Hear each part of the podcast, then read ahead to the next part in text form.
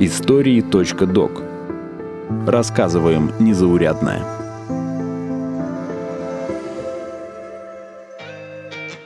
Кто такой хороший сомелье? Он должен не только разбираться в вине, но и быть внимательным к мелочам, быть отличным организатором и дружелюбным собеседником. И самое главное – привыкнуть к постоянным дурацким шуткам про алкоголизм и работу. Можно уже пить? Да. Привет! Вы слушаете подкаст «Истории.док». Меня зовут Ира Любина, и сегодня я расскажу вам о профессии сомелье – во-первых, подними бокал и посмотри вино на свет. Обрати внимание на цвет и прозрачность. Оставь о нем общее мнение. Понял. Плотное, легкое, водянистое, густое. Понятно? Понятно.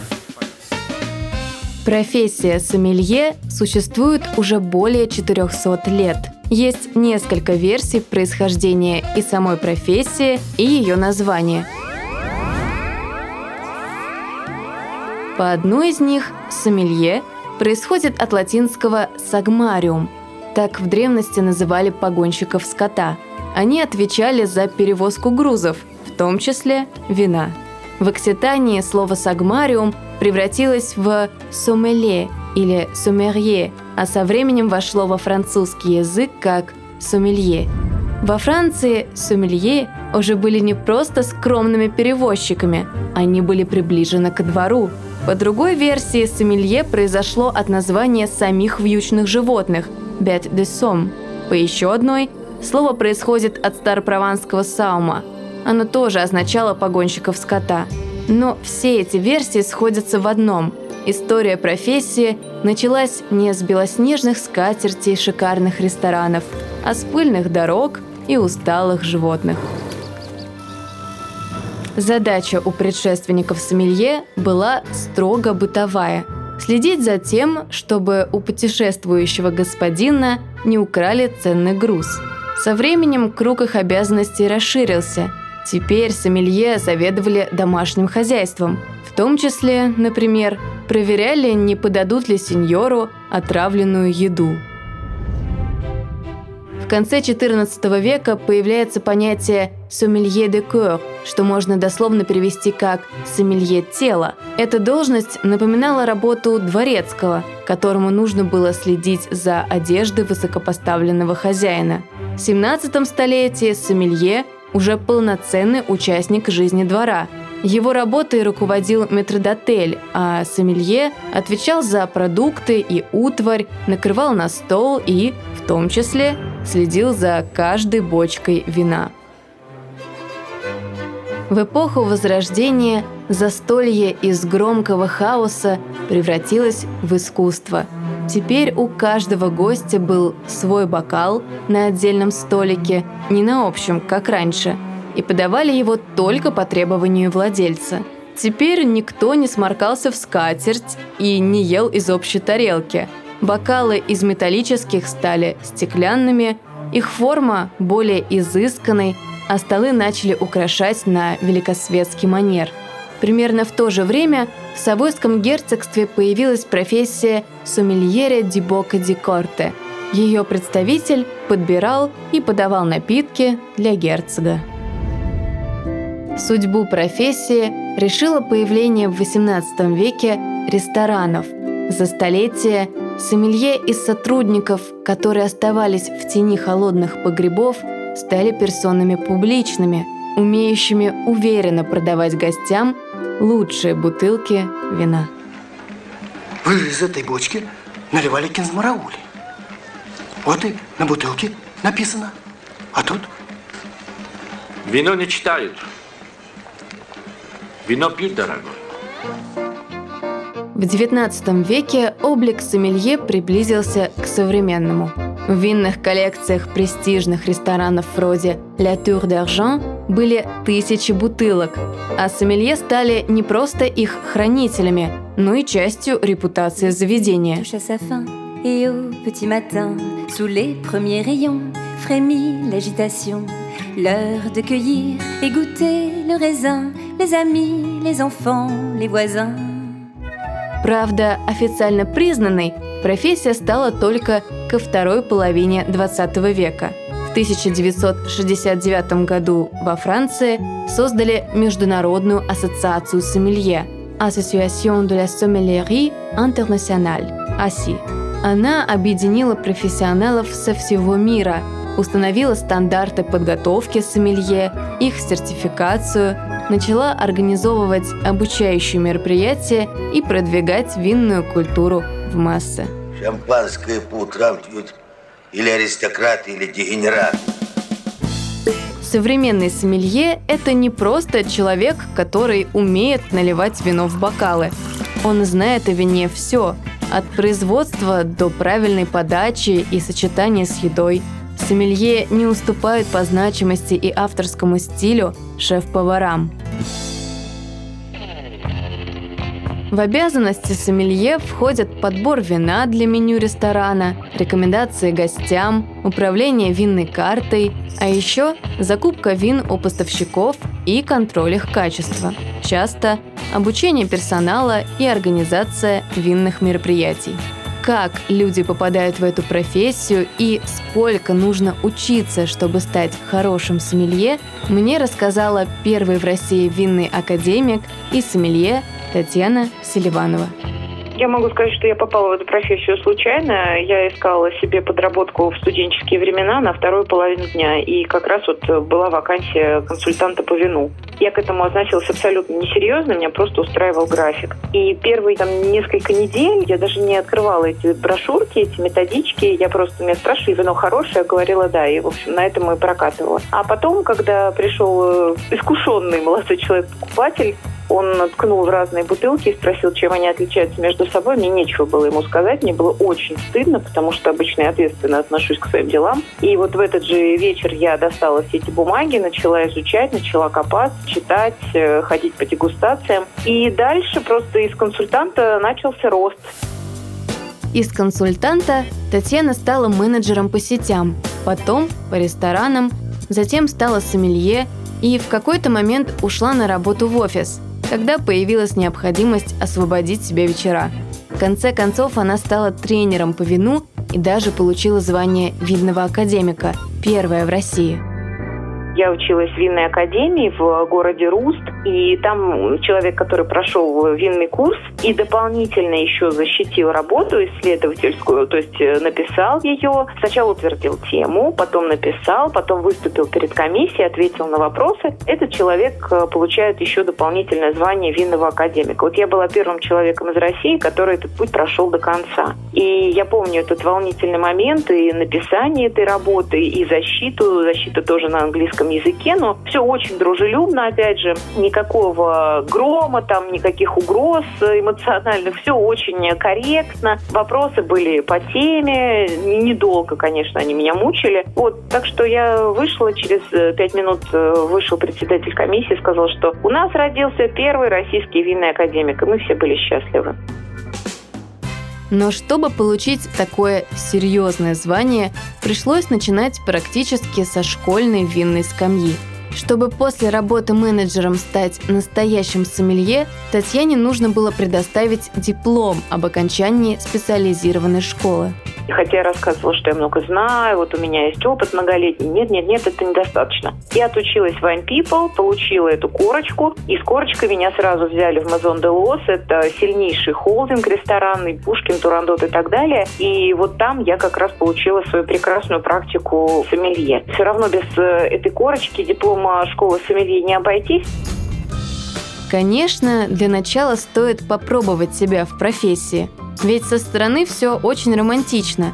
Красивый костюм или платье, шикарный ресторан, лучшие вина со всего мира – в этот момент можно понять, так ли все романтично и привлекательно, как тебе казалось. Потому что сомелье, помимо того, что рассказывает о вине, открывает бутылки, он еще таскает ящики, принимая поставки, проводит инвентаризацию, морочится с эгоисом и так далее. И, в принципе, это вот самый естественный путь развития. Чтобы убедиться в правильности выбора, можно начать карьеру с винного официанта или помощника сомелье – им не доверяют самые ответственные задачи, но все же эта работа будет максимально приближена к сомелье. Если любовь к вину и профессии действительно сильна, предстоит обучение – Существуют разные школы сомелье, разные подходы. Можно, к примеру, не пытаться стать специалистом во всем, зато лучше всех разбираться именно в игристых винах. Самое полезное, что я взяла из этого образования, это структура. Структура знаний, потому что все это было, ну, конечно, я что-то почерпнула, но благодаря многолетнему опыту, конечно, уже было накоплено множество знаний на разные темы винные. Но во время учебы просто их хорошо структурируешь и затем э, выходишь в мир более подготовленный. После обучения в Москве Татьяна поехала в Лондон, затем в австрийский город Руст. И, по ее словам, европейские и российские подходы к образованию и к работе с вином заметно отличаются.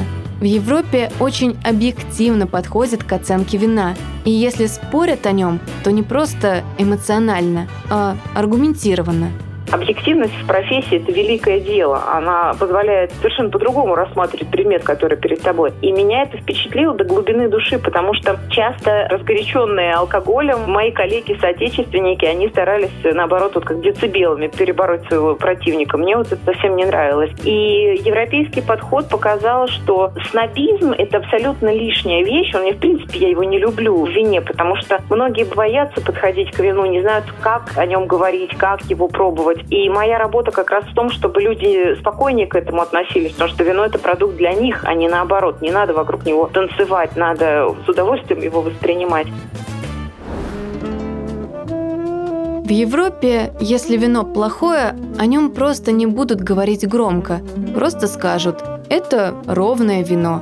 Оценивают его не по личным предпочтениям, а именно объективно, комплексно – Вино хорошее не потому, что оно нравится самому сомелье, а потому, что у него есть, например, особая продолжительность вкуса и многогранность. Этот объективный подход был заметен и во время учебы Татьяны. Студенты писали быстро и по делу.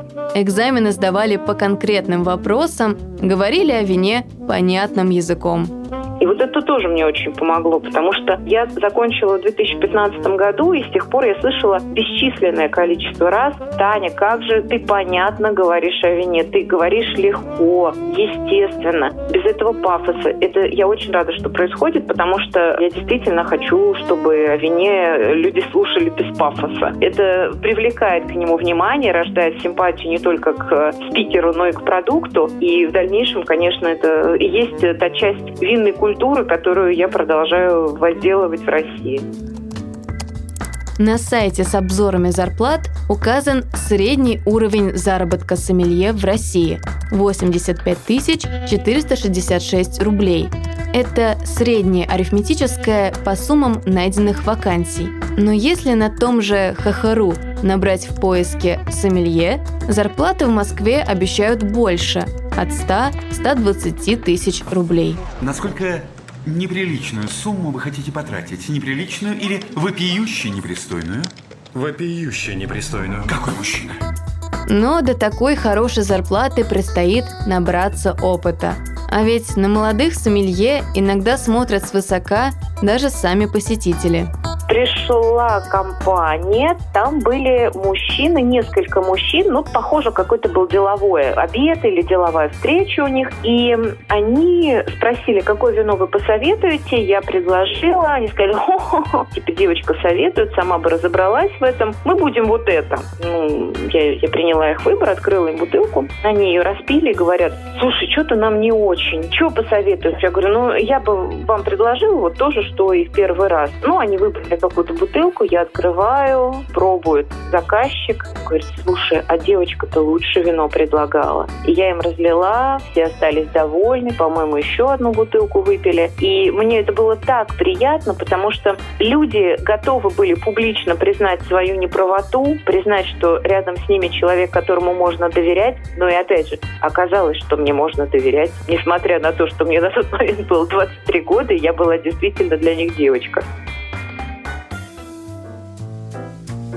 Но самоуверенность в профессии может закончиться, если не трагично, то как минимум комично. Ведь даже если сомелье – победитель всевозможных конкурсов и обладатель пышных званий, от мелких неприятностей на работе не застрахован никто я как раз выиграла конкурс «Сомелье». Это было в 2009 году. Я не ходила, я порхала по ресторану. В истории Мазон де Лос это был первый случай, когда «Сомелье» выиграл конкурс, поэтому, конечно, большое было событие. И меня настолько распирало, что я гостям иногда вот прям я лопалась и говорила, знаете, а я вот там два дня назад выиграл конкурс «Сомелье». Я подхожу к гостям, а надо мне было открыть им бутылку шампанского. Она стояла, ждала меня в ведерочке. И я говорю, вы знаете, знаете, у нас такое хорошее событие. Я выиграла конкурс Сомелье, они покивали, одобрили, какая вы молодец. И я начинаю открывать это шампанское. Оно оказалось э, не той температуры теплее. И пробка вылетела прямо в этот пятиметровый потолок. И это был такой конфуз, мягко говоря, потому что, ну, хотя бы я не, не хвасталась бы этой своей победой, потому что ну, большего диссонанса быть не могло. Вот и, и ну, я, конечно, извинилась, покраснела, но это на самом деле, наверное, и хорошо. Я после этого перестала всем на прополу рассказывать, что я вот выиграла на днях конкурс Миле, немножечко меня вернуло на место. Тоже сегодня станет лучшим сомелье страны. Конкурсов для сомелье становится все больше. Например, с 2016 года проводится специальный женский конкурс, организованный Российской ассоциацией сомелье – если 10 лет назад победа девушки Сомелье вызывала неоднозначную реакцию и вообще была в диковинку, то сейчас, по словам Татьяны, возможности для женщин в профессии гораздо шире. Я помню, когда я выступала вот на конкурсе, нас было четверо финалистов, трое мужчин и я одна. И когда э, я победила, то я слышала какой-то там ропот из зала, типа, ну вот, пожалели девчонку. Хотя, ну, этот шовинизм, я его терпеть не могу. И очевидно, что победила я не в силу того, что мне накинули за гендерную принадлежность какие-то дополнительные баллы. Просто техника музыка была другая и так далее. Тогда, мне кажется, мне было немного тяжелее, потому что как-то относились к женщинам снисходительно, что ли. То есть, ну, ты там балуйся, балуйся, но мы тебя к серьезным делам не допустим. Сейчас я этого не чувствую совершенно, но, с другой стороны, я изменилась. Я тоже не девочка. У меня есть уже определенный авторитет. Меня уважают, моему мнению прислушиваются. Мне не нужно уже его доказывать там усиленно. Поэтому мои ощущения намного лучше. Пожалуй, самый популярный стереотип о профессии сомелье – это то, что они очень много пьют. Отвали, Джек! Отдай бутылку! Отвали, я сказал! Но точно ли всего лишь стереотип?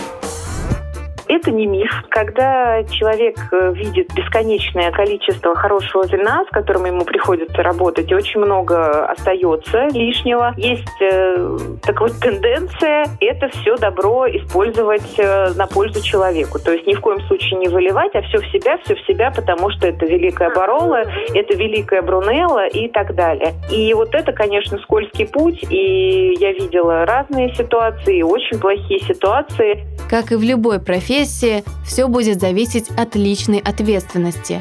Кто-то ограничится несколькими глотками, а кто-то уже не сможет остановиться доходит до того, что после выставки остатки из разных бутылочек сливаются в одну, и эта бутылочка берется с собой, потому что да какая разница, они все одинаковые, то это, конечно, не про высокую культуру и не питья, и вообще не, не отношение к вину, ни к алкоголю, ни к себе, ни к людям. Это просто злоупотребление. Я не буду говорить, что это прям какая-то поголовная проблема, что мы с этим боремся, но случаи такие бывают. Правда, о них крайне редко кто узнает, потому что люди такие очень быстро вылетают из профессии.